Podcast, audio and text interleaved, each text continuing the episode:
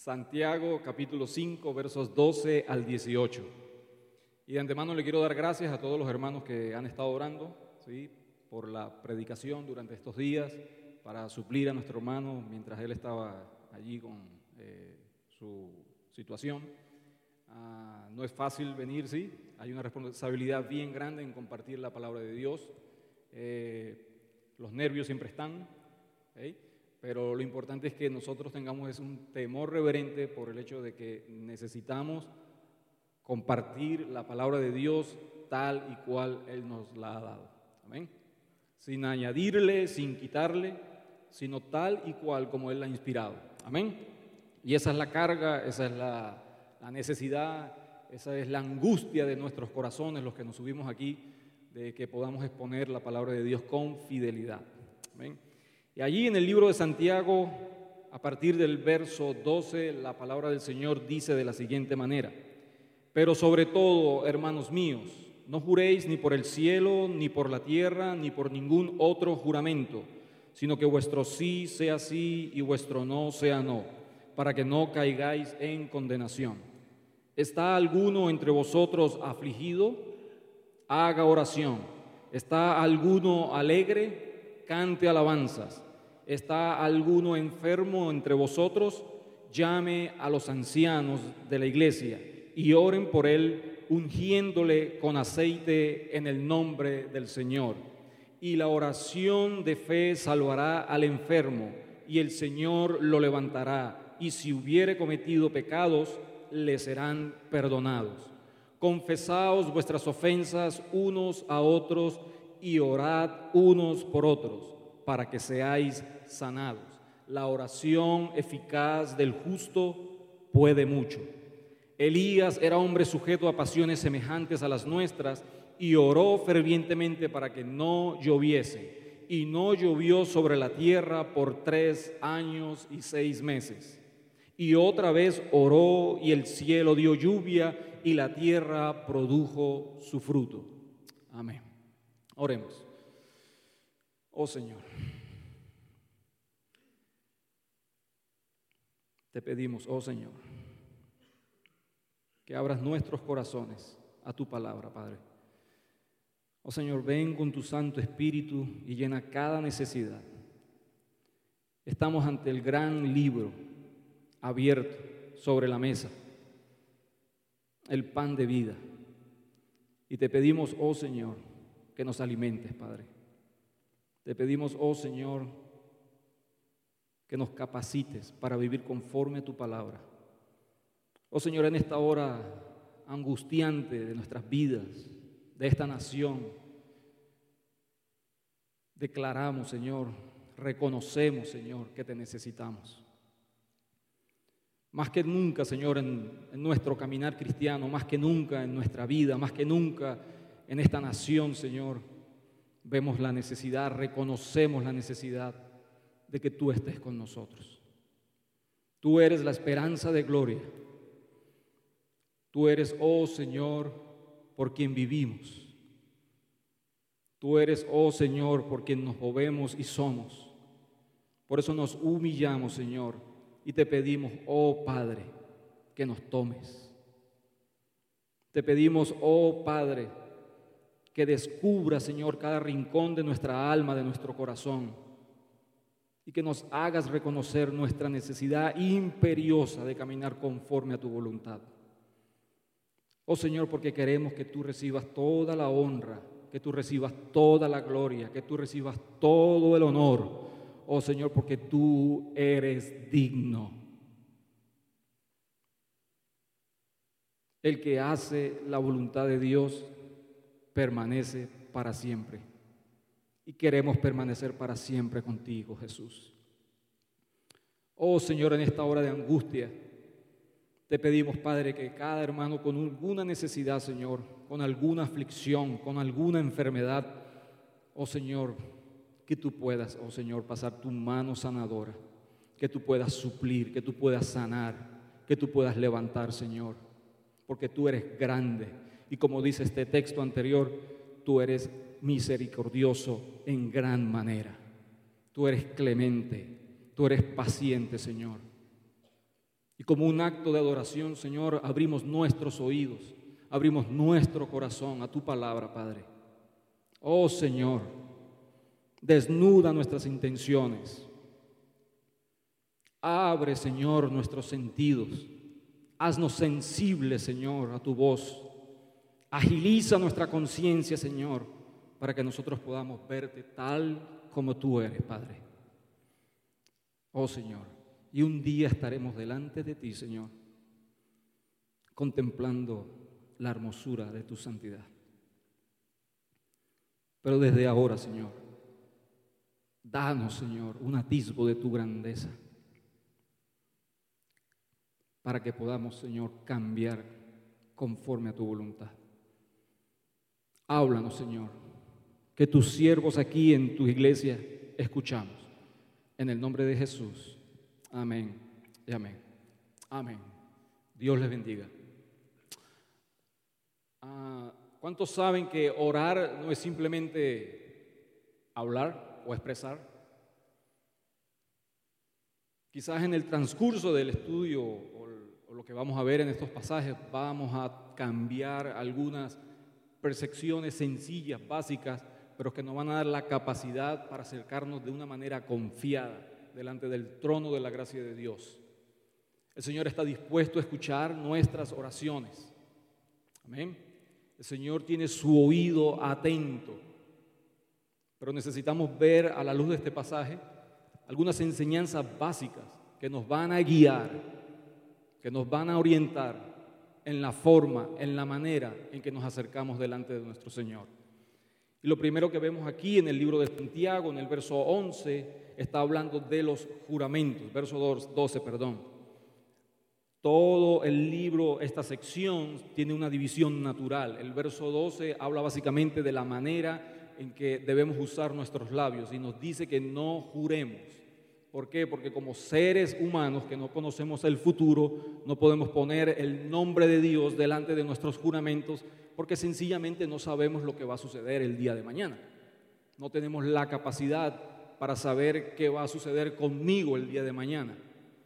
Por lo tanto, en este verso se nos exhorta a que nuestro sí sea sí y nuestro no sea no.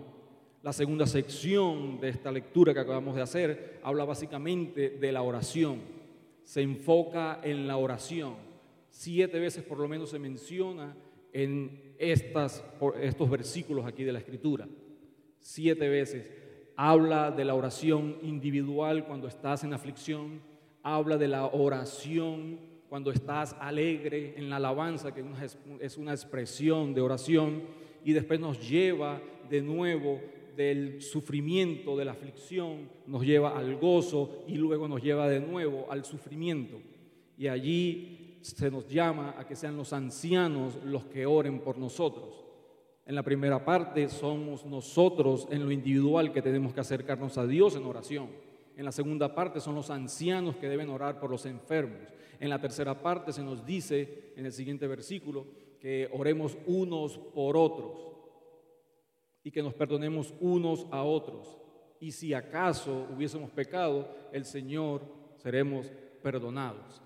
Amén. En la última sección nos habla de la el poder de la oración y nos da como ejemplo a Elías, el profeta Elías.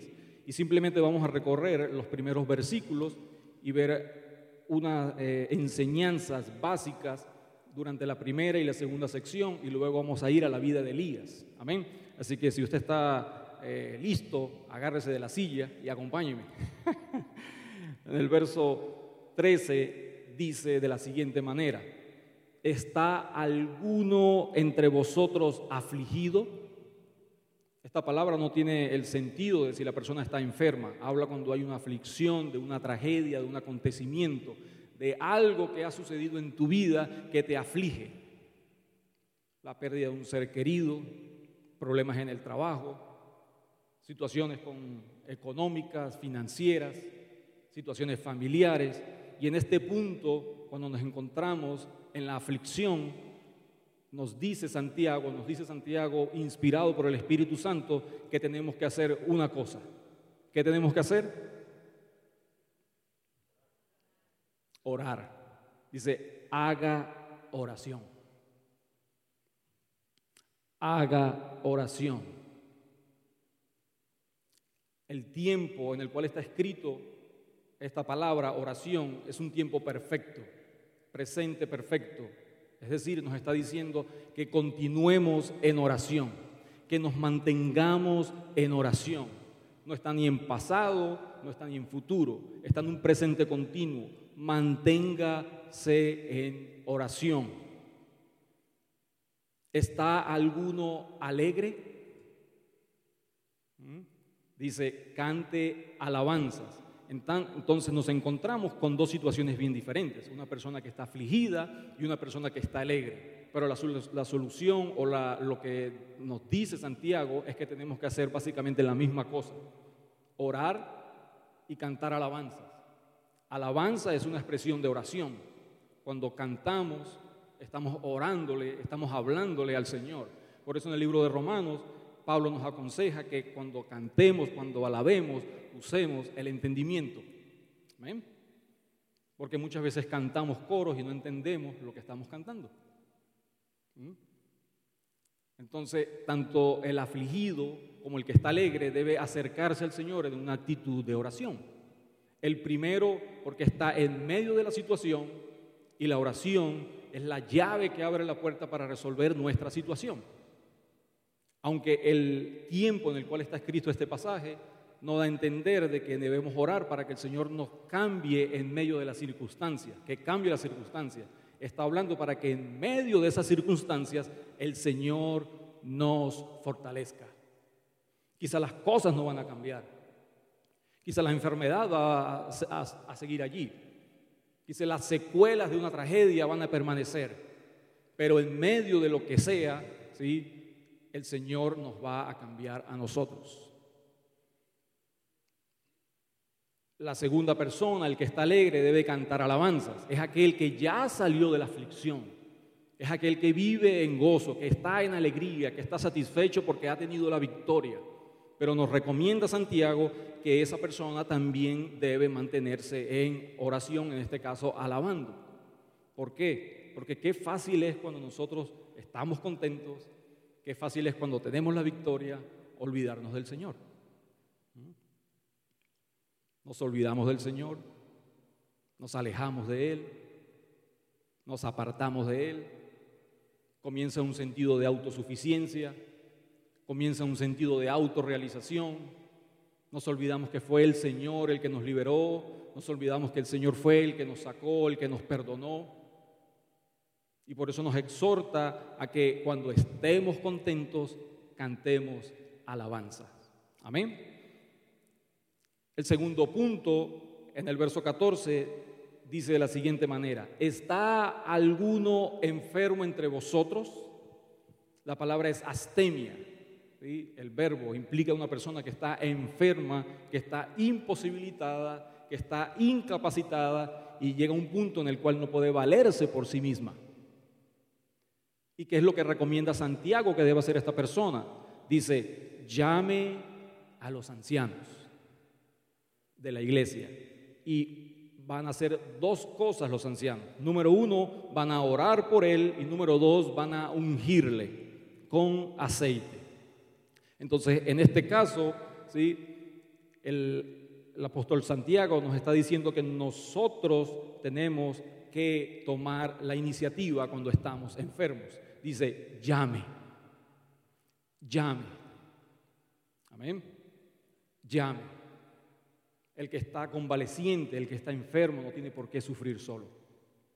Por eso somos la iglesia de Jesucristo, para apoyarnos, animarnos y orar unos por otros.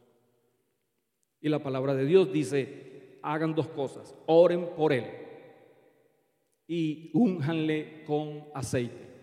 La oración es el medio y el símbolo es el aceite de la presencia del Señor en la vida del enfermo. Y la palabra de Dios dice que lo debemos hacer en el nombre del Señor.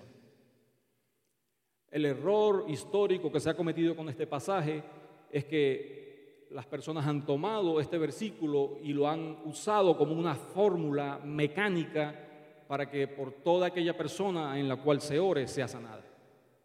Y Dios no funciona bajo fórmulas humanas. Por eso este versículo dice en el nombre del Señor.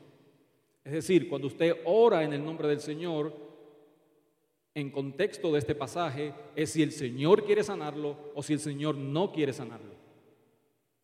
Y no nos corresponde a nosotros preguntarnos por qué el Señor lo sanó o por qué, por qué sí lo sanó. En este caso tendríamos que preguntarnos por qué los grandes cristianos de la historia han muerto o por qué algunos han enfermado. ¿Mm? Pero cuando oramos conforme a la palabra de Dios en el nombre del Señor, reconocemos que Él es el Señor, que Él es el dueño, que Él va a ser conforme a su voluntad, que va a ser conforme a su propósito. Y lo que nos resta a nosotros es someternos a su voluntad. Cuando oramos en el nombre del Señor no es una eh, como una varita mágica, un cliché que hemos fabricado. No, cuando oramos en el nombre del Señor es porque estamos reconociendo que Él es soberano, que Él tiene el control. Reconocemos que Él tiene la solución. Reconocemos que Él tiene la sabiduría. Reconocemos que Él tiene el poder. Y orando en su voluntad, ¿sí? el Señor lo sanará o no lo sanará. Lo que nos corresponde a nosotros es orar y ungirle. Amén. El verso 15 dice, y la oración de fe salvará al enfermo. La oración de fe salvará al enfermo. Pero lo que me llama poderosamente la atención, aunque dice que la oración de fe salvará al enfermo, en las siguientes palabras dice, y el Señor lo levantará. ¿Puede repetir conmigo? El Señor lo levantará. No somos nosotros, no son los ancianos, no es la oración, no es el aceite, es el Señor. Por eso cuando cantamos, ¿sí? le decimos, Señor, a ti atribuimos toda la gloria. Toda la gloria le pertenece. Nosotros simplemente somos instrumento en sus manos. Y aún así en su palabra dice que nuestras mejores obras son como trapo de delante de su santidad, delante de su belleza, para que nos mantengamos humildes y para que siempre reconozcamos que la gloria es de Él. Si hay algo en lo cual nuestro Dios es celoso, es en su gloria. Él dice, yo soy celoso y mi gloria no la comparto con nadie. Lo que nos corresponde a nosotros es cuando una persona es sanada cuando una persona es levantada de su aflicción, cuando una persona es restaurada, es darle la gloria y honra a quien le pertenece. Aleluya. Él es digno. Él es digno. ¿Por qué? Porque Él es fiel y verdadero. Él no cambia. Y sus promesas son en el sí y en el amén. Hay una imagen maravillosa en el libro de Apocalipsis que está grabada en mi mente. Cuando el Señor regrese en el caballo que menciona allí, en su muslo está escrito dos palabras, fiel y verdadero. Amén. El Señor es fiel y verdadero. Por eso debemos rendirnos en adoración. Por eso debemos buscarle en oración. Por eso nos recomienda a lo largo de todos estos versículos siete veces que nos acerquemos a Él en oración que vivamos una vida de oración. El apóstol Pablo dice que oremos sin cesar, no sin cesar, sin cesar. es decir, continuamente en nuestras vidas. Que desarrollemos la capacidad de que aunque estemos haciendo en el trabajo, cocinando, lavando, desarrollemos la capacidad de estar en comunión con Él. Que nos mantengamos en oración pero también está el momento específico en el cual usted aparta y se dirige a solas y habita en la presencia de Dios. Amén. Es necesario separar en nuestra agenda, en nuestro tiempo durante el día, un tiempo a solas en la presencia del Señor. A solas en la presencia del Señor. Y dice, el Señor lo levantará y si hubiere cometido pecados, le serán perdonados.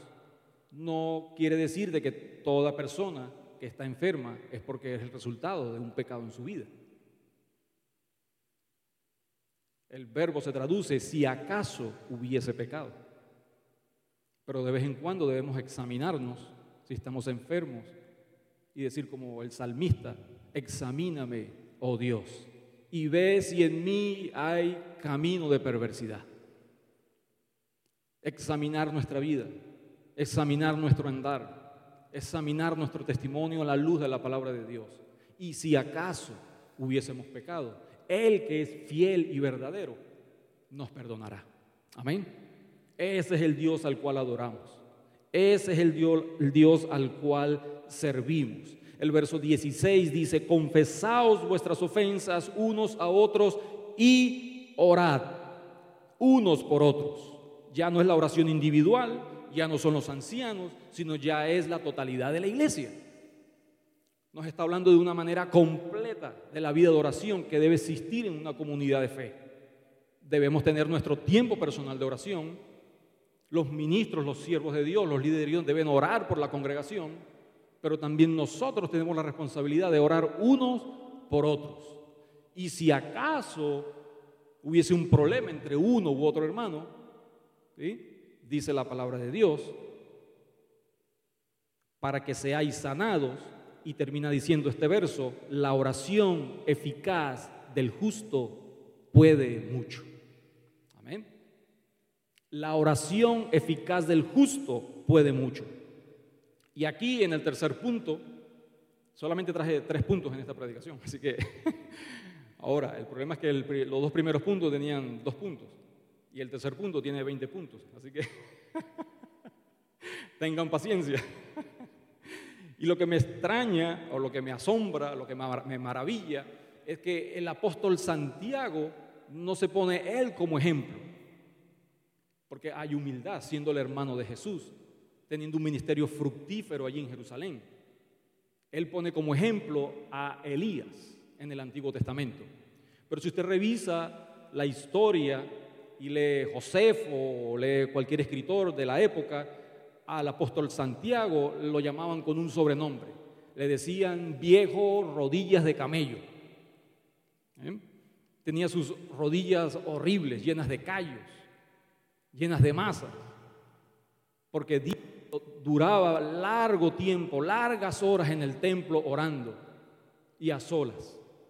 Y de tanto orar en el templo desarrolló allí en sus rodillas unos callos horribles, pero hermosos por la cual la causa por la causa que, lo hacía, que era la oración, intercediendo por la iglesia, adorando al Señor. En nada se parece a nuestras rodillas, ¿no es cierto? Debemos revisar a la luz de la palabra de Dios nuestra vida de oración. Debemos revisar a la luz de los personajes de la historia cómo está nuestra vida de oración. Porque estamos carentes de poder porque estamos carentes de pasión, porque hemos perdido el fuego, porque hemos perdido el primer amor, porque hemos perdido el amor por la palabra de Dios, porque hemos perdido la percepción de la santidad en nuestra vida, porque tenemos una vida de oración frágil, débil y en muchos casos ausente. Necesitamos en esta hora crítica de la historia, volver al manual y obedecer la palabra de Dios. Y yo sé que en nuestro andar con Cristo tenemos altos y bajos. Y quizá por circunstancias, por situaciones, nuestra vida de oración ha declinado, ha decaído. Pero el Señor hoy nos llama a que volvamos a la vida de oración que Él quiere que tengamos. Amén para que en todo Él reciba la honra y reciba la gloria. Y ahora yo quiero llevarles al libro del Antiguo Testamento, porque fíjense lo que dice el verso 17 y 18. Elías era hombre sujeto a pasiones semejantes a las nuestras y oró fervientemente para que no lloviese. Y no llovió sobre la tierra por tres años y seis meses. Y otra vez oró, y el cielo dio lluvia, y la tierra produjo su fruto. Aleluya. Muchas veces queremos las victorias de Elías, ¿no es cierto? Pero no tenemos la vida de oración de Elías. Ay de nosotros decimos, Elías era un hombre sujeto a pasiones como las nuestras. Pero nosotros no tenemos una vida de oración como la tenía Elías. ¿Eh? Que Dios nos ayude. Que Dios nos dé la fortaleza para tener las victorias en medio de la prueba, para tener las victorias en medio de la enfermedad, para tener las victorias en medio de la comunidad de la iglesia. Y podamos ser una iglesia donde el fuego, la pasión, el brillo de Cristo prevalezca. Amén. Vayamos por un momento al libro de Primera de Reyes, capítulo 17. Y veamos en la vida de este fascinante personaje de la historia del Antiguo Testamento. Oh, perdone la introducción, pero la predicación comienza ahora. Así que simplemente fue una introducción. Ah, tenemos aquí la historia de este acontecimiento maravilloso en la vida de Elías y en la vida del pueblo de Dios en el Antiguo Testamento. Tinieblas había sobre el pueblo de Dios. La nación llamada Santa, la nación de la cual hacía llamar a su padre Abraham, Isaac y Jacob, estaba en medio de tinieblas en medio de oscuridad, en medio de depravación, en medio de una podredumbre espiritual, social, moral, que no, dista mucho de lo que estamos viviendo hoy en día, ¿no es cierto? Donde la depravación está como un caballo sin, sin freno. Donde el humanismo secular permea la iglesia donde inclusive desde púlpito se nos, se nos invita a que seamos pragmáticos, es decir, probemos si Dios funciona o Dios no funciona. Dios no es Dios para que nosotros lo experimentemos como una cosa que nosotros manipulamos. Y si sirve, sirve, y si no sirve, lo desechamos. Dios es Dios. Él es el mismo ayer, hoy y por los siglos de los siglos. Él no cambia. En Él no hay sombra de variación. Él no muda. Él es el mismo. Y gracias que Él siempre es el mismo. Gracias que Él no es como nosotros que cambiamos, dependiendo de las circunstancias, dependiendo de la situación. Él no cambia. Por eso podemos acercarnos confiadamente delante de Él, porque estamos convencidos, confiados de que a la persona a la cual nosotros nos vamos a acercar nos va a recibir como siempre nos recibe. Amén. Y en medio de esta oscuridad estaba la nación de Israel. Ya había muerto Salomón, el reino se había dividido, Jeroboam por un lado, Roboam por el otro, y de allí había una descendencia de reyes hasta este punto, en el cual estaba reinando Acab con la perversa y diabólica mujer de Jezabel, llena de pecado, llena de adulterio, llena de prostitución, llena de maldad, llena de odio hacia el pueblo de Dios.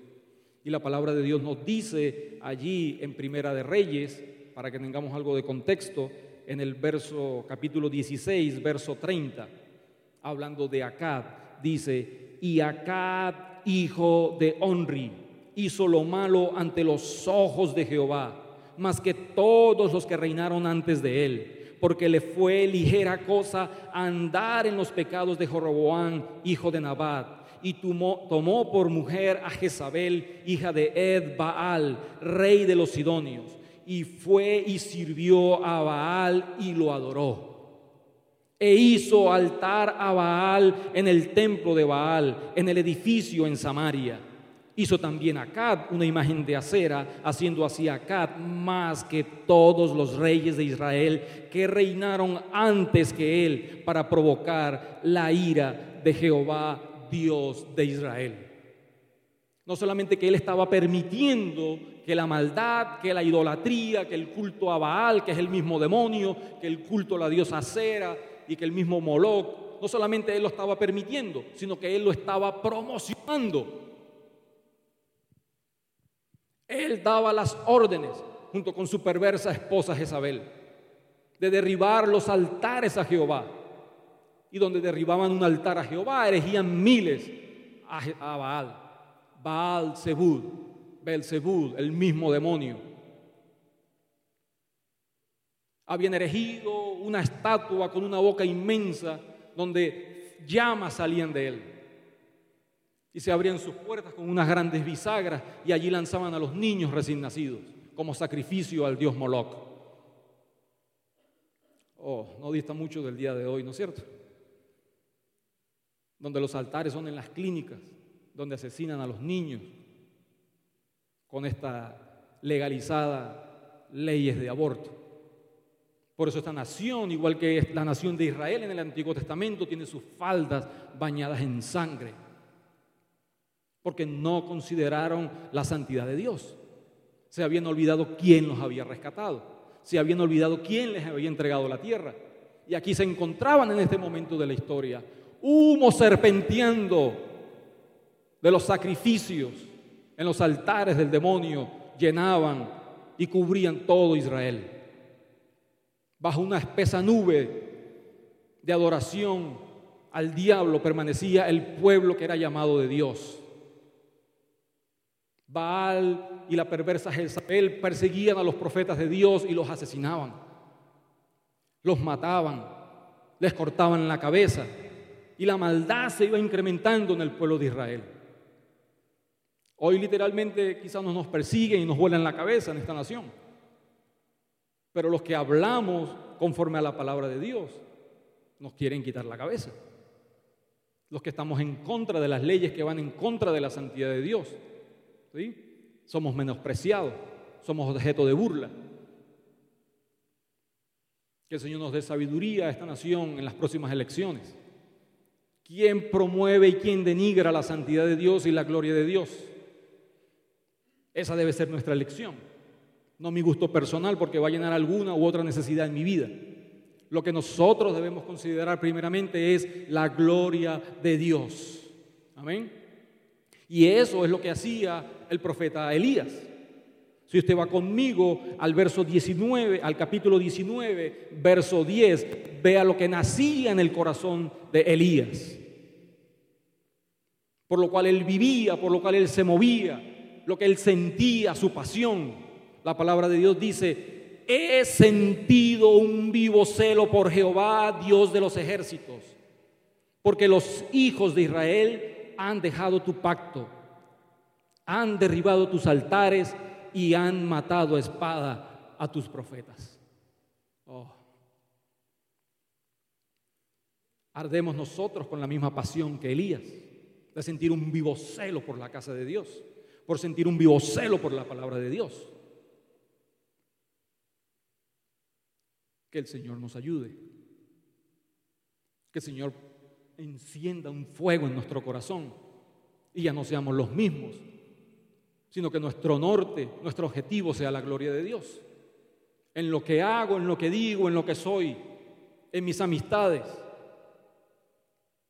La gloria de Dios debe ser lo primero. Esto es lo que ardía en el corazón de Elías. He sentido un vivo celo. No era un celo muerto.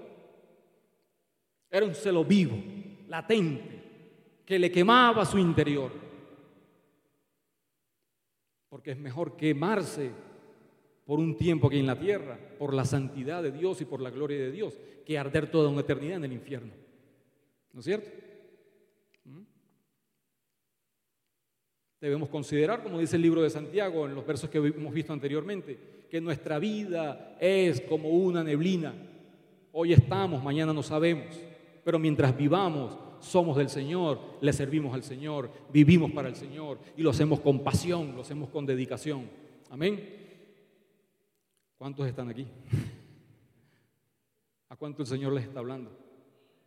Su palabra es viva, su palabra es eficaz. Dice que es más cortante que una espada aguda de doble filo y penetra hasta lo profundo de nuestro ser y discierne no solamente nuestras intenciones, sino los deseos de nuestro corazón. Es allí donde el Señor tiene que orar, en nuestro corazón. Es allí donde nosotros debemos darle libertad al Señor que nos cambie, que nos transforme. porque engañoso es el corazón del hombre más que todas las cosas. Pero aún así, vemos el contexto de la historia, pero Dios no se rinde. ¿Cuántos saben que Dios no se rinde? Dios nunca se rinde. Y en medio de esa perversión, de cualquiera de nosotros podría decir, está todo acabado, Dios levanta un hombre. Dios no levantó un comité, Dios no levantó una denominación, Dios no levantó una agencia, Dios levantó un hombre. Y dice la escritura que un hombre como tú y como yo, sujeto a las mismas pasiones, sujeto a las mismas debilidades. Y en ese momento trágico de la historia, sin una presentación previa, se nos aparece Elías. Nos dice la escritura que viene de las montañas de Galaad, del monte de Galaad, que era tisbita, es decir, tiene una connotación de ser una persona extranjera. Pero allí en ese monte Dios lo estaba preparando. Allí en la soledad, Dios estaba preparando un hombre que iba a cambiar el rumbo de la nación y que iba a poner a temblar el reino de Acab y su perversa esposa. Y aún iba a cambiar las leyes de la naturaleza. No llovió por tres años y seis meses. Es allí en la soledad donde Dios forma a sus siervos. Es por eso que es necesario que nos apartemos, que busquemos al Señor en la soledad, en la quietud, Como seres humanos tenemos la necesidad de estar rodeado de gente, estar rodeado de personas. Pero muchas veces, aunque estamos rodeados de las personas, nos sentimos los más solos y miserables que nadie. Y nos convertimos en viciosos de estar rodeados de personas y rodeados de gente. Todo el día tiene 24 horas. 8 horas trabajamos, 8 horas dormimos, algunos. unos más, unos menos. ¿Qué hacemos con el resto de las ocho horas que tenemos a diario? Si hacemos un análisis de las ocho horas que nos restan, ¿a qué le dedicamos esas ocho horas?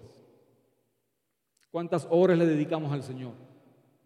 ¿Cuántas horas le dedicamos a nuestros amigos, a nuestros familiares, a nuestros gustos, a nuestros hobbies, que no son malos en sí?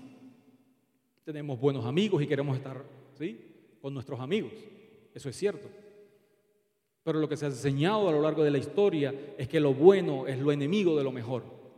Lo bueno es el enemigo de lo mejor. ¿Y qué es lo mejor? Habitar en la presencia de Dios.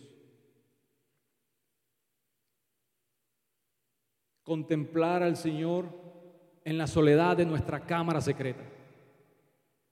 Como se dice, el secreto de la oración es la oración en lo secreto. Cuando nadie nos ve, cuando solamente el Señor y nosotros estamos allí. Cuando podemos abrirnos realmente delante del Señor porque a Él no le podemos esconder nada de nuestra vida. Y le pedimos, Señor, cámbianos, transfórmanos conforme a tu imagen. El mismo Jesús practicaba esa disciplina de la soledad. Él se apartaba de las multitudes, él se apartaba de los discípulos. ¿Era malo estar con sus discípulos? ¿Mm? ¿Era malo estar en la multitud sanando, enseñando? No. Pero el Señor se apartaba a solas con el Padre. Debemos desarrollar una disciplina de encerrarnos en una habitación, de encerrarnos en un cuarto, de bloquear la llave, la puerta y entrar en la presencia del Señor. La palabra de Dios dice que cuando hacemos eso, Él nos recompensará en público. Amén. Y cuando Él dice que Él nos recompensará en público, es porque Él lo va a hacer, porque Él es fiel y verdadero. Y sus promesas nunca cambian. Y allí estaba Elías, preparado en la soledad de las montañas. Oh, son estos seres extraños, ¿no es cierto? que quizá comen extraño, quizá se visten extraño, quizá hablan extraño. Viene a mi memoria Juan el Bautista, el hombre más grande que ha pisado esta tierra, ha sido Jesucristo, el Hijo de Dios, Dios hombre. Y él dijo que no había hombre más grande en toda la historia que haya nacido de una mujer como Juan el Bautista. Pero las personas que vieron a Juan el Bautista caminando en el poder del Espíritu decían, Él tiene el Espíritu de Elías. Porque reconocieron en Él el mismo poder, reconocieron en Él la misma autoridad que solamente puede dar el mismo Señor. Allí está Elías. Lo primero que nosotros vamos a aprender o queremos, queremos ver en este pasaje es lo siguiente. Nuestras oraciones deben estar basadas en la palabra de Dios. ¿Amén? Nuestras oraciones deben basarse en la palabra de Dios. Debemos orar la palabra. Elías no tenía un celo por ver y ser vindicado como el héroe de la nación de Israel. Elías no tenía un celo humano. Elías no tenía una pasión humana que desarrolló. No tenía un sentimiento de queja que había nacido de él mismo. Y un dolor, un sufrimiento por ver su nación. Sí lo tenía, pero lo primero que él se dolía y por lo cual él entraba y caminaba en la presencia de Dios es porque le dolía que la gloria de Dios, que su majestad estaba siendo pisoteada en medio de su pueblo. Y él ora la palabra. Me imagino que tenía en mente, si usted va conmigo, Deuteronomio capítulo 11. Deuteronomio capítulo 11, la palabra de Dios dice así, cuando le dio instrucción al pueblo de Israel por mano de Moisés. Dice, guardaos pues que vuestro corazón no se infatúe, no se aparte, no peque, y os apartéis, y sirváis a dioses ajenos, y no inclines, y os inclines a ellos. Y se encienda el furor de Jehová sobre vosotros, y cierre los cielos, y no haya lluvia ni la tierra de su fruto, y perezcáis pronto de la buena tierra que os da Jehová. Este pasaje estaba en la mente de Elías. Se habían apartado a dioses ajenos. Estaban sirviendo a, dioses ajenos. Y él hace memoria de este pasaje en la escritura, porque se encendió el furor de Jehová y los cielos fueron cerrados. Y con este pasaje en mente, Dios lo llama. Dios le da un llamado. Allí, en Primera de Reyes, capítulo 17, puede ir conmigo al verso 1. Dice, entonces Elías Tisbita, que era de los moradores de Galaad, dijo a Acab. Él fue y le dio ese mismo mensaje. Yo me lo imagino caminando por, por los montes y las veredas rumbo al palacio del rey con este mensaje de juicio. No va a llover en la tierra por largos días. Quizás sus piernas temblaban, quizás desfallecía, pero era un hombre que permanecía en oración. Como se dice, si usted permanece de rodillas ante Dios, usted podrá estar de pie delante de los hombres.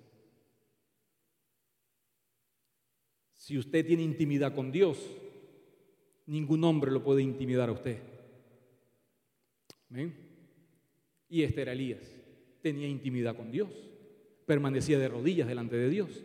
Él mismo lo expresa de la siguiente manera en ese mismo versículo. Él dice, vive Jehová, Dios de Israel, en cuya presencia estoy. Por dos veces lo menciona durante estos pasajes. Allí mismo en el verso 18, en el capítulo, en el, verso, capítulo 18, verso 14, dice, y le dijo Elías, vive Jehová de los ejércitos, en cuya presencia estoy. Él vivía en la presencia de Dios. Entonces lo primero que tenemos que hacer es orar la palabra de Dios, conocer la palabra de Dios. Lo segundo que tenemos que hacer es vivir en la presencia de Dios, habitar en la presencia de Dios.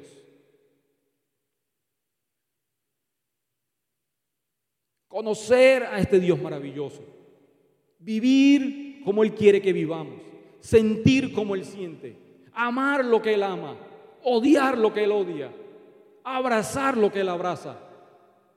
Caminar conforme a sus metas, caminar conforme a su objetivo, caminar conforme a su propósito. Allí está Elías. Vive Jehová, Dios de Israel. Aún así, viendo la devastación que había en la nación de Israel, él confiesa que Dios es el Dios de Israel. A pesar de lo que vemos en los Estados Unidos, Dios es el Dios de los Estados Unidos. Y un día el Señor vendrá y completará su obra en esta nación y en el mundo. Amén. Él le da el mensaje, le dice, no habrá lluvia ni rocío en estos años, sino por mi palabra. En el verso 2 dice, y vino a él palabra de Jehová. Él había completado el mensaje, él dio el mensaje, él le dijo lo que iba a suceder a la nación de Israel, por lo cual iba a padecer la nación de Israel. Él había completado su llamado, él había sido obediente a lo que Dios le había dicho. No podemos cambiar el mensaje que Dios nos da por temor a nuestras propias vidas. No podemos cambiar el mensaje y la palabra de Dios a nuestra conveniencia. Tenemos que hablar claro, tan claro como Dios habla. Y después de dar su mensaje, nosotros vemos allí en el verso 3 que Dios le da una orden. Dios le dice, apártate de aquí y vuélvete al oriente y escóndete en el arroyo de Querit, que está frente al Jordán.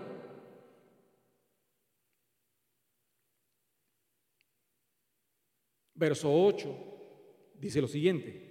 Vino luego a él palabra de Jehová diciendo, levántate. Capítulo 18, verso 1 dice lo siguiente. Pasados muchos días vino la palabra de Jehová a Elías en el tercer año diciendo, ve, muéstrate. Dios le dice, apártate. Dios le dice, escóndete. Más adelante Dios dice, muévete muéstrate. Y él cumplía paso a paso lo que Dios le estaba indicando que hiciese. Dios no nos va a mostrar el siguiente paso hasta que no obedecemos el previo. Dios nos muestra su plan, nos revela su plan, nos revela su propósito, paso a paso. ¿Usted quiere saber cuál es el próximo paso en su vida, en su relación con el Señor, en su llamado con el Señor? Obedezca el paso en el cual usted está ahora mismo. Y el Señor como un rollo maravilloso le va a ir mostrando su propósito para su vida, paso a paso.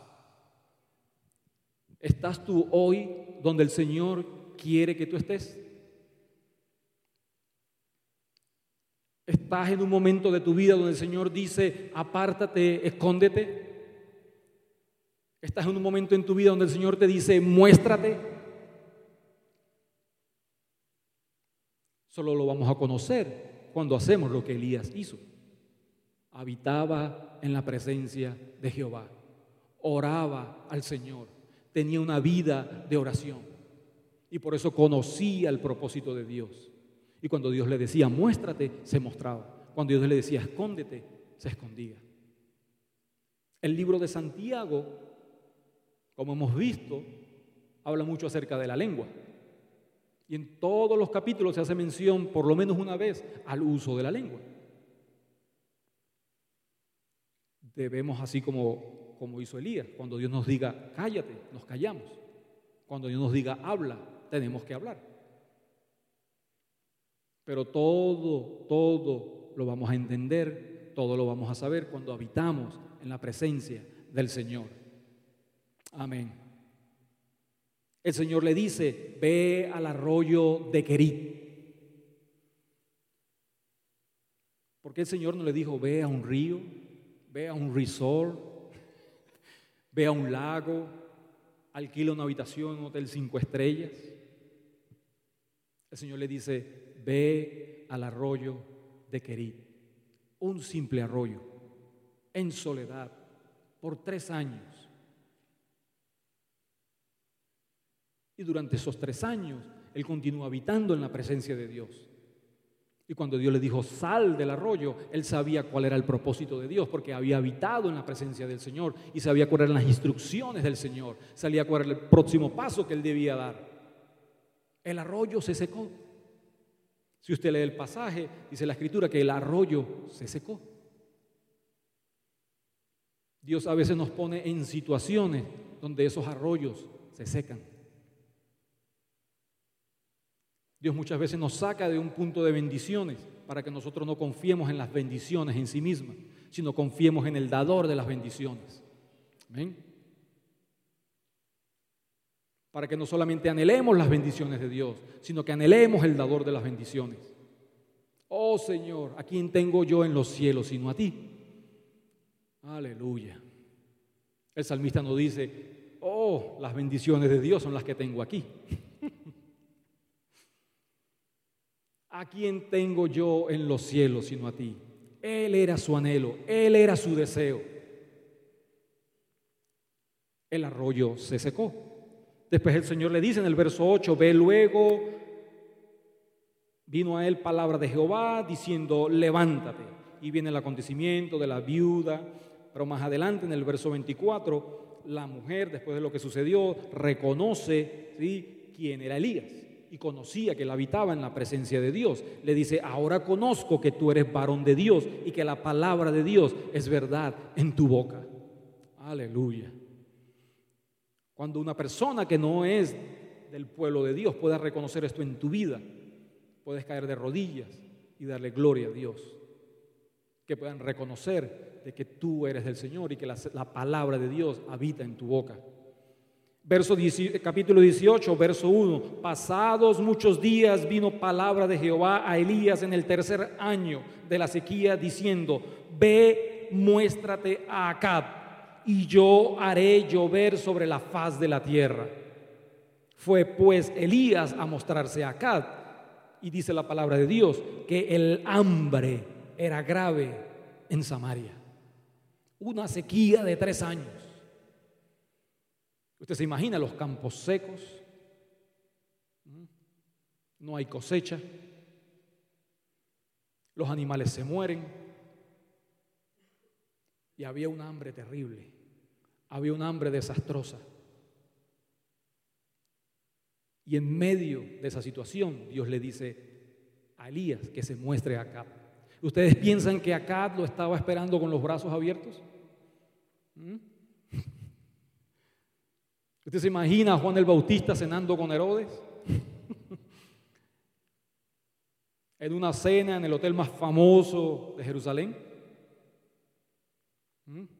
¿Usted se imagina el mismo Elías invitado por acá y Jezabel a disfrutar de los banquetes del palacio? No. El mundo odia lo que Dios ama y ama lo que Dios odia. Cuánta influencia del mundo hay en nuestra vida.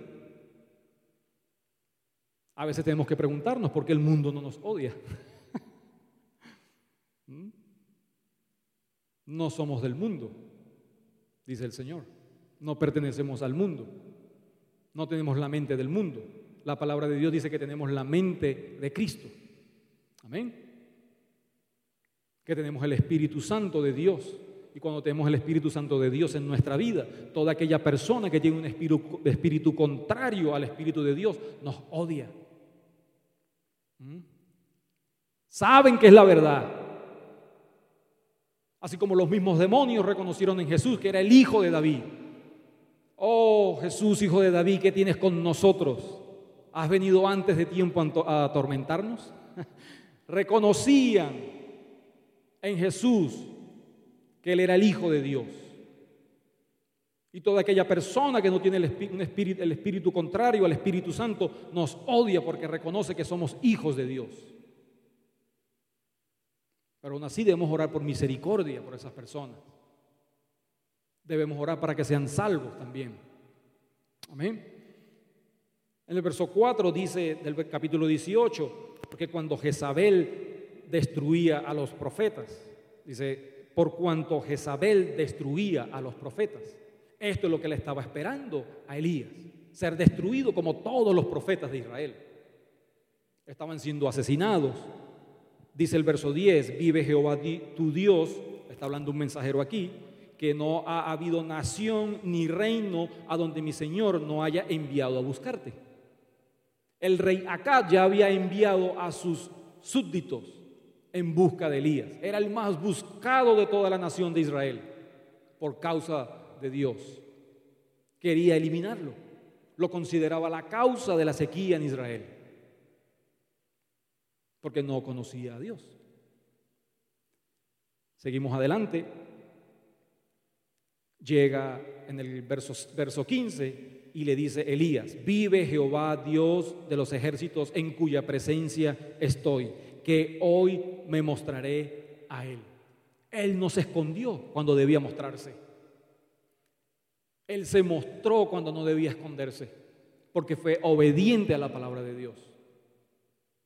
Es un punto que debemos considerar también en nuestra vida de oración. Somos obedientes a la palabra de Dios. ¿Estamos dispuestos a hacer su voluntad? ¿Estamos dispuestos a hacer el sacrificio en el altar? Quizás tengamos que tener una perspectiva más bíblica ¿sí? del significado de lo que nosotros le llamamos altar. Porque un altar era donde se llevaba el sacrificio. En Romanos 12 dice que nos acerquemos como un sacrificio vivo, santo y agradable a Dios. Ahora en el Nuevo Testamento, ¿saben quiénes somos los, el sacrificio? Nosotros somos el sacrificio. Nosotros debemos ofrecer nuestra vida por la obra de Dios. Porque Dios dice, el que quiera salvar su vida, la perderá. Pero el que pierda su vida por causa de mí, éste la hallará. Amén. Y esto estaba, en esto estaba pensando Elías. A él no le importaba perder su vida por causa de Dios, porque había un vivo celo en su vida, en su corazón. Verso 17 dice, cuando Acab vio a Elías, le dijo, ¿eres tú el que turbas a Israel? ¿Mm? el más buscado. ¿Eres tú el que turbas a Israel? Tenía la percepción distorsionada. Tenía un sentimiento de autojustificación. Estaba sufriendo de un tipo de esquizofrenia porque no reconocía que él era la causa. Y el mismo Elías se lo dice en su cara. Él le responde en el verso 18, 18, yo no he turbado a Israel, sino tú y la casa de tu padre, dejando los mandamientos de Jehová y siguiendo a los Baales. Aleluya. Qué triste cuando nosotros reconocemos que el error o la falta está en los demás y no en nosotros mismos. ¿Mm?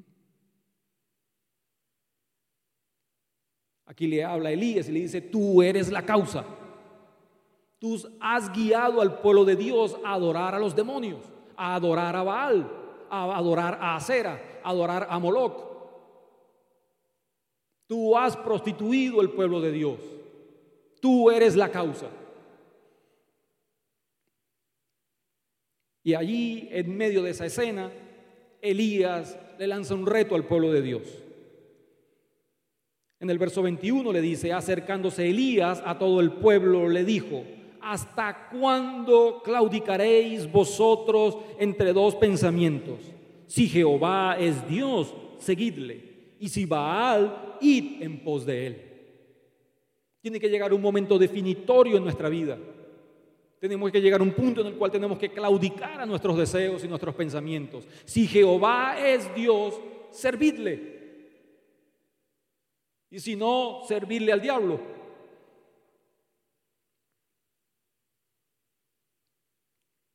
No puede haber sentimiento de autocompasión en nuestra vida espiritual. Oh, es que trabajé tanto, estoy tan cansado.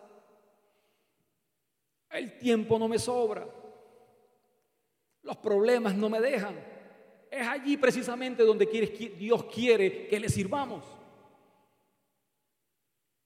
Los problemas no van a ser solucionados si Dios no interviene. Nuestro tiempo no nos va a alcanzar si Dios no toma el control de nuestro tiempo.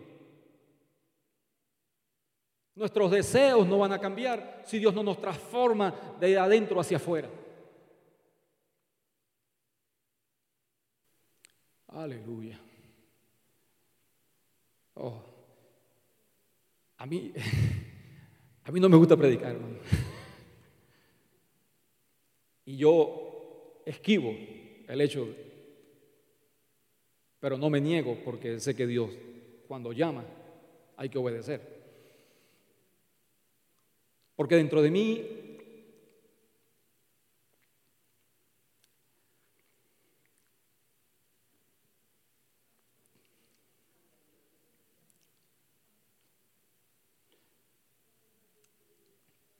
algo me consume. Porque muchas veces vemos la iglesia tan débil, sin fuerzas.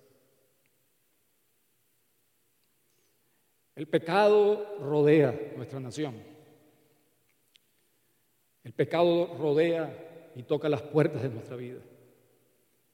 Y por falta de poder, no tenemos la fuerza para combatirlo. Dios quiere que seamos personas de oración.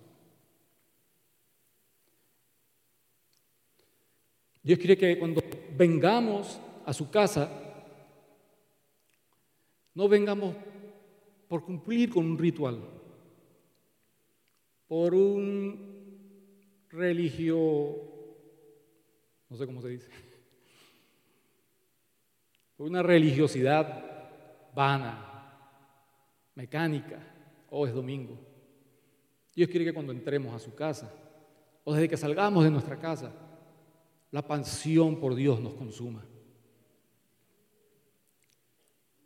Dios quiere que cuando pisemos sus puertas tengamos un encuentro real, genuino.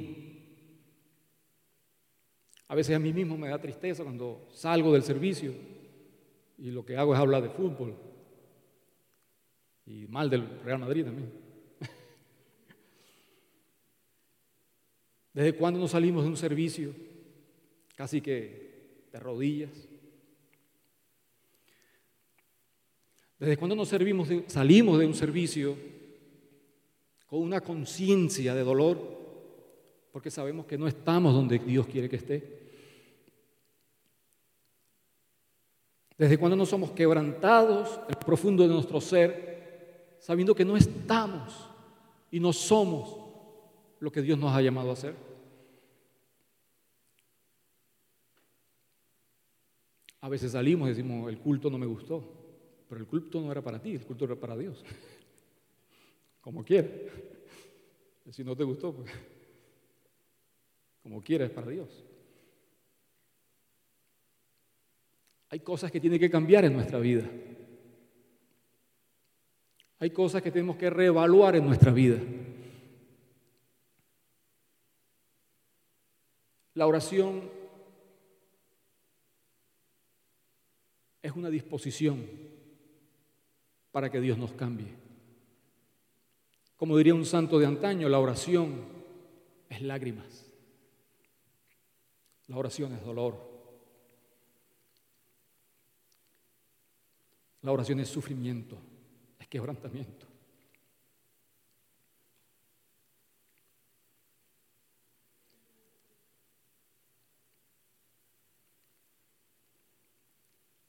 Algo tiene que cambiar en nuestra vida. El celo por el Señor debe consumirnos. La pasión por el Señor debe consumirnos. El deseo porque la gloria de Dios sea reivindicada debe consumirnos. Algunas cosas tenemos que dejar de hacer. Otras tenemos que comenzar a hacer. Pero algo tiene que cambiar en nuestra vida. Y especialmente en nuestra vida de oración. Cosas comenzaron a cambiar en esta historia. Vemos que Elías le lanza el reto, les dice hagan un altar, traigan su sacrificio y oren a su Dios. Y la prueba es si desciende fuego de lo alto y la ofrenda es consumida, pues ese es Dios, ese es su Dios. Ellos prepararon el altar, prepararon el sacrificio y oraron a su Dios. Nada sucedió. Hasta el punto en que el mismo Elías comienza a burlarse de ellos. Dice en el verso 27, y aconteció al mediodía que Elías se burlaba de ellos diciendo, gritad en alta voz, porque Dios es. Quizá está meditando, o tiene algún trabajo, o va de camino, tal vez duerme, y hay que despertarle. Si usted va al original, las palabras son más fuertes. Por eso estas nuevas traducciones que encontramos cada día, creo que mensualmente hacen una nueva traducción. La nueva traducción de la nueva traducción. Y a veces estamos tan confundidos porque no sabemos. Pero pierde fuerza entre traducción y traducción, pierde fuerza el original. Elías le dice en un momento, le dice, quizás tu Dios está en el baño haciendo necesidades. y se burla de ellos. Pero fíjense la oración de Elías más adelante. Cuando llegó la hora de ofrecerse el holocausto, se acercó el profeta Elías y dijo, Jehová Dios de Abraham, de Isaac y de Israel, sea manifiesto que tú eres Dios en Israel y que yo soy tu siervo y que por mano tuyo he hecho, he hecho todas estas cosas. Él reconocía que Dios era Dios y se humillaba hasta el punto de decir, yo soy tu siervo, aunque caiga fuego del cielo, que te vean a ti, que te glorifiquen a ti, que te reconozcan a ti.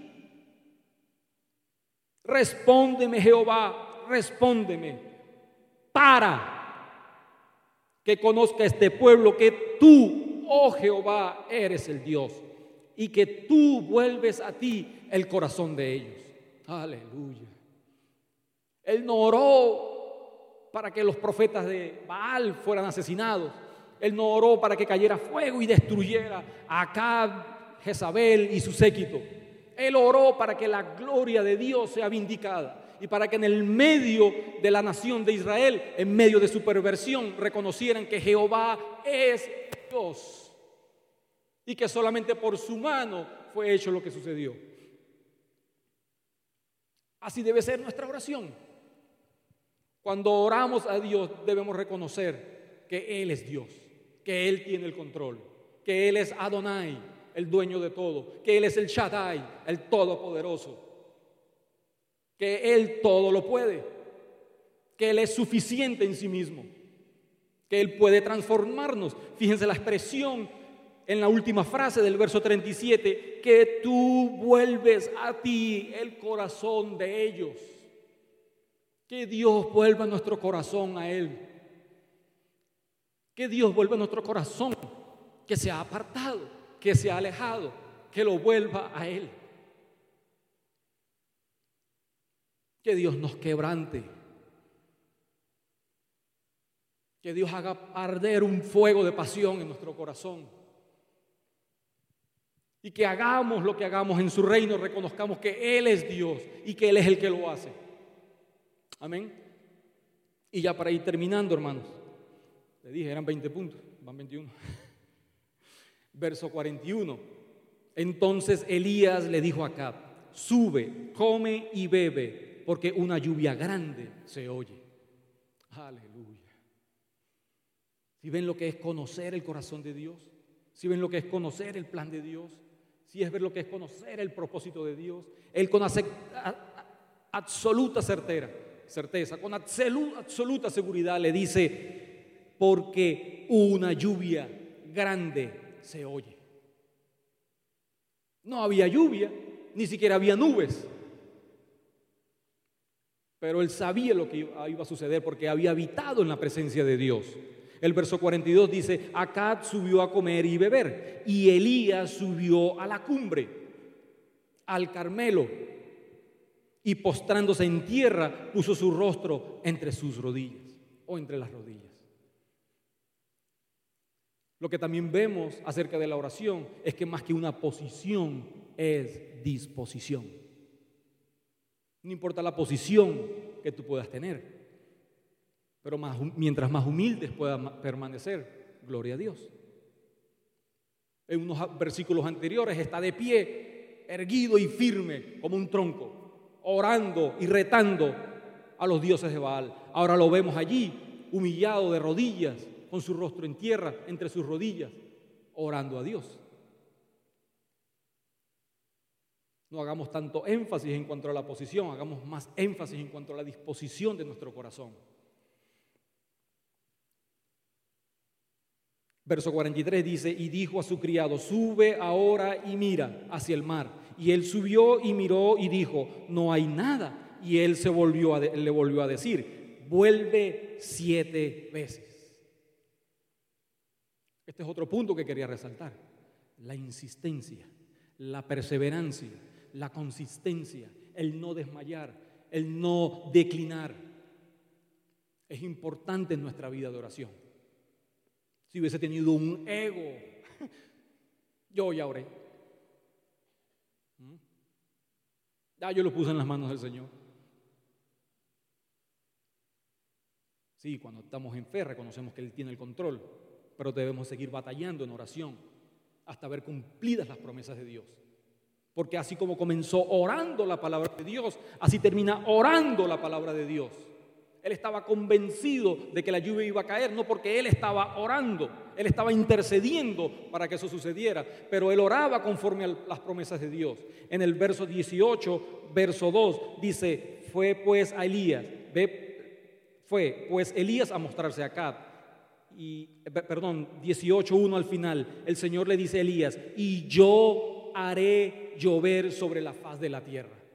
Ahora vemos a Elías orando conforme a las promesas de Dios, porque esa promesa ya se la había dado Dios tiempo atrás. Ahora él ora conforme a las promesas de Dios, insiste, persiste, no desmaya, no declina. Vuelve siete veces a la séptima vez dijo, yo veo una nube, le dice el siervo, una nube pequeña como la palma de una mano de un hombre. Cuando te dispones a buscar la presencia y el rostro de Dios, va a aparecer por allí una nube de la presencia de Dios, que se va a ir incrementando, incrementando en la medida en que tú sigues rindiéndote y rindiéndote a la presencia de Dios. Una nube pequeña. Aleluya. Dice al final del verso 45, hubo una gran lluvia. Aleluya. Hubo una gran lluvia. Y al, principio del verso 46, el último punto que quería ver en cuanto a la vida de oración, dice, y la mano de Jehová estuvo sobre Elías. Aleluya que la mano del Señor esté en nuestra vida. Que la mano del Señor esté sobre nuestra vida. No importa las victorias que hayamos tenido. Necesitamos que la mano de Dios continúe en nuestra vida. ¿Hasta cuándo? Hasta el final. Hasta el final. Mientras van pasando Joel y que nos dirigen alabanza quería leerles una carta que ya estoy como los viejitos. No luzco mal a mi 61. la cargo por allí guardada, a veces la leo. Y me gustaría leerla, ¿sí? Ah, espero que no sea algo tedioso para ustedes después de tanto hablar. Sucedió en 1971, en la guerra de Vietnam, un soldado allí en sus trincheras en plena guerra, en pleno bombardeo, conoce al Señor. Y él ora de la siguiente manera, escribe allí en un papel, Señor Dios, nunca he hablado contigo, pero ahora quiero preguntarte, ¿cómo estás? Tú ves, me dijeron que no existías y como un tonto creí todo eso. Anoche en tu trinchera vi tu cielo y hace rato que me di cuenta que me habían dicho una mentira. Si hubiera tomado el tiempo para ver las cosas que me has hecho, yo hubiese sabido inmediatamente que no estaban llamando las cosas por su nombre. Me pregunto, Dios, si tomarás mi mano de alguna manera, siento que me comprenderás. Es gracioso cómo tuve que llegar a este lugar infernal para poder tener tiempo para ver tu rostro. Bueno, creo que no hay mucho que decir, pero ciertamente estoy contento de haberte conocido hoy, Señor Jesús. Creo que la hora cero llegará pronto, pero no tengo miedo porque sé que tú estás cerca. Es la señal. Bueno, Señor, tengo que irme. Quiero que sepas, Dios, me caes bien. Mira, ahora esta será una última batalla. Horrible. ¿Quién sabe? Puede que yo vaya a tu casa esta misma noche. Antes no fui amable contigo. Me pregunto, Dios, si me esperarás en la puerta. Mira, estoy llorando. Estoy derramando lágrimas. Tengo que irme ahora, Señor. Adiós es extraño. Ahora desde que te conocí, no tengo miedo de morir. La vida se cerrará delante de nosotros y es necesario que vayamos a Jesús, que vengamos delante del Maestro.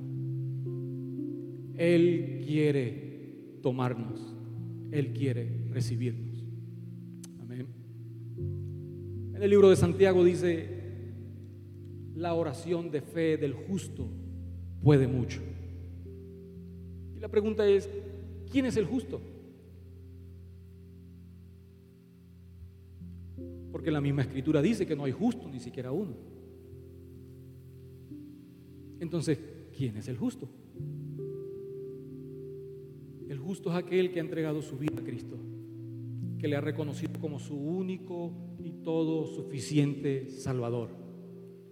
Jesucristo dijo, yo soy el camino, la verdad y la vida. Nadie va al Padre sino por mí.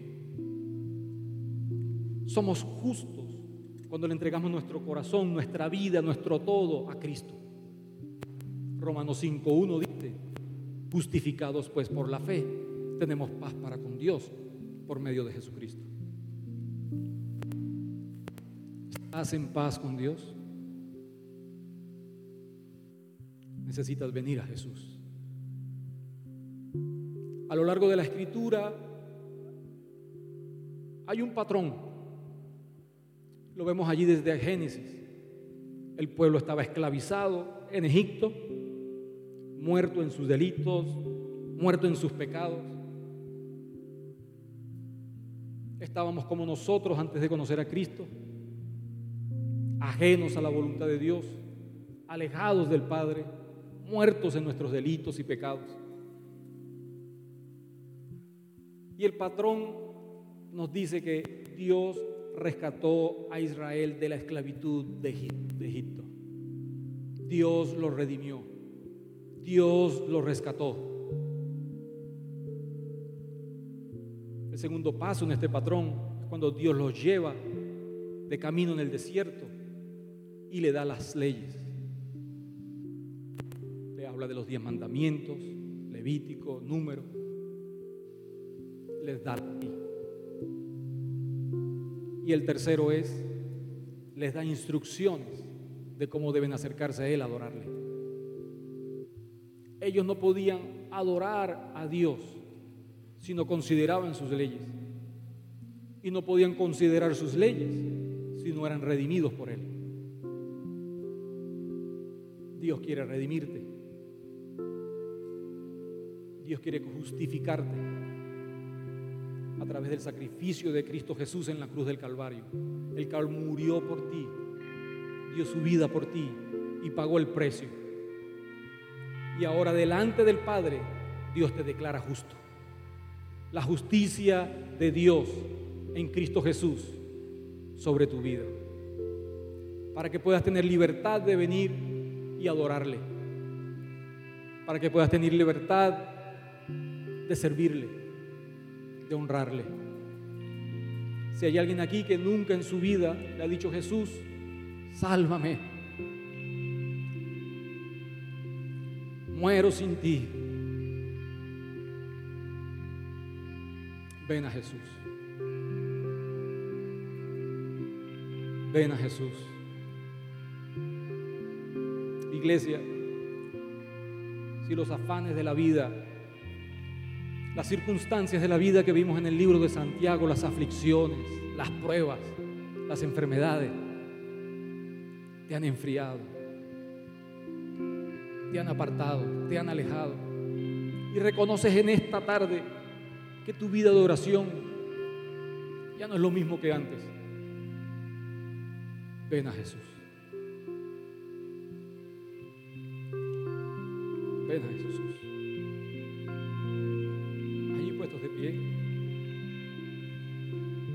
Oh Señor.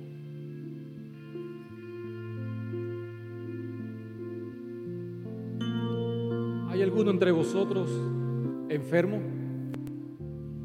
¿Hay alguien con alguna necesidad física? Que pase al frente, queremos orar por él, por usted. Alguien con alguna dolencia, alguien con alguna Hay alguien afligido por las luchas, los problemas, las circunstancias. La palabra de Dios dice, haga oración. Haga oración. Hay alguien que sabe que su vida de oración necesita cambiar. Que pase al frente. No delante de mí, delante de Jesús.